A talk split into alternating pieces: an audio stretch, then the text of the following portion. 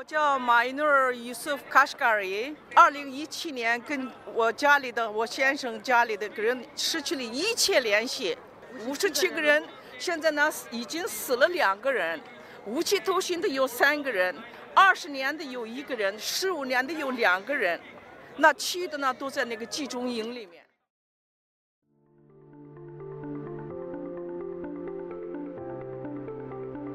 欢迎来到四零四档案馆，在这里，我们一起穿越中国数字高墙。中国数字时代本周推荐媒体《中国劳工观察》。在过去二十年里，中国劳工观察通过与工会、劳工机构、媒体的合作，对于大型品牌跨国公司在中国的加工工厂进行了深入的评估。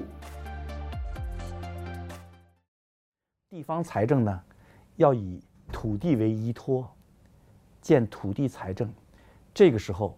出现了没有料想到的官僚集团对国家的政治、经济和文化主权的僭越，开始进行了部分的私有化，中国出现了官僚垄断资本主义。我们刚才听到的是经济学家卢奇源对于国家资本主义的看法。我们首先关注 CSIC 中国国家资本主义制度的重塑。美国跨党派智库战略与国家研究中心于一月三十一日发布一份报告，分析了中国国家资本主义制度的新变化。CSIC 用中国共产党公司这个项目，希望可以建立一个框架来分析和概念化中国国际经济行为。在过去的两年里，CSIC 考察了中国公司、国有银行、外交官员和其他。党国行为者的行为。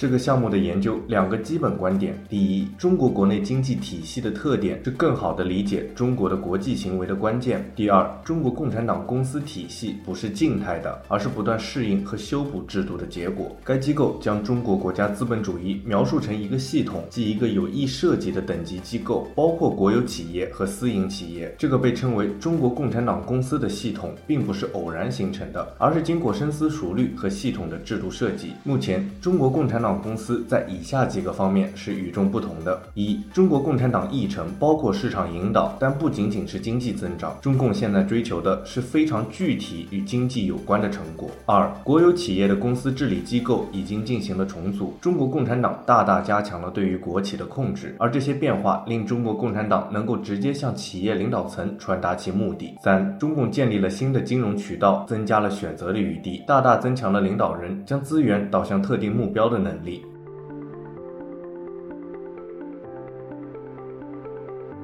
我们接着关注海外维吾尔侨民的人道危机。维吾尔人权项目于二月一日发布报告，指出海外的维吾尔族面临着中共的威胁监控，而他们又在当地往往处于社会边缘，流亡社区正在发生准人道主义危机。报告调查了美国、土耳其、哈萨克斯坦等地的维吾尔族社区，指出他们面临的挑战包括被迫无国籍和被驱逐回中国、失去生计、无法取得医保和教育、成为没有收入的单亲家庭、失去住所等等。一些维吾尔侨民组织正在努力满足这些社区的需求，包括物质上和精神文化上的支持。虽然这些组织取得了一些成功，但是由于缺乏物质资源，使得这些组织的能力非常有限。报告特别批评了土耳其政府，由于特殊的突厥民族认同，维吾尔人和土耳其有着强烈的民族感情认同。土耳其也是中亚以外维吾尔侨民的主要聚集地。二零零九年，土耳其总统埃尔多安称中国政府在乌鲁木齐骚乱后的镇压是种族灭绝行为。然而，在二零一六年，土耳其当局政策大幅度改变，开始向中国示好。二零一七年，土耳其和中国签订了一带一路条约之后，同年签订了有争议的引渡条约之后，在土耳其的维吾尔人处境越来越糟糕。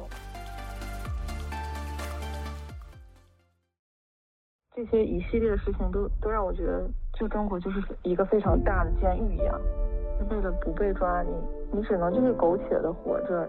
但是可能，就对于有些人来说，那样活着感觉挺没有尊严的。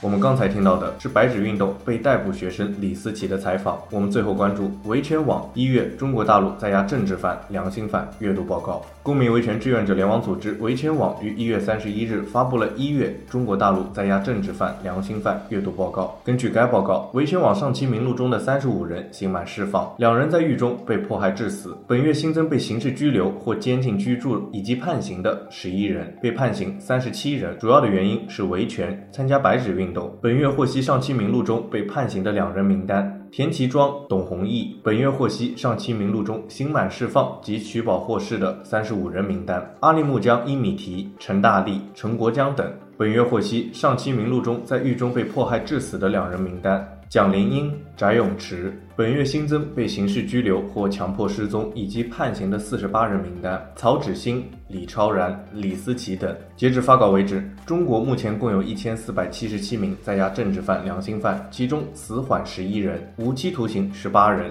有期徒刑一千二百二十七人，羁押未判二百二十一人，另有大量人员被精神病和强迫失踪并未完全记录在内。本月我们还需要关注的有：非营利组织中国劳工通讯对于中国劳工权利的追踪。一月份。中国发生了安全事故一百七十八起，工人集体行动七十九起，工人求助事件八十二起。以上就是本期报告会关注的全部内容。中国数字时代 CDT 致力于记录和传播中文互联网上被审查的信息，以及人们与审查对抗的努力。欢迎大家通过电报、Telegram 平台向我们投稿，为记录和对抗中国网络审查做出你的贡献。投稿地址请见文字简介。阅读更多内容，请访问我们的网站 cddotmedia。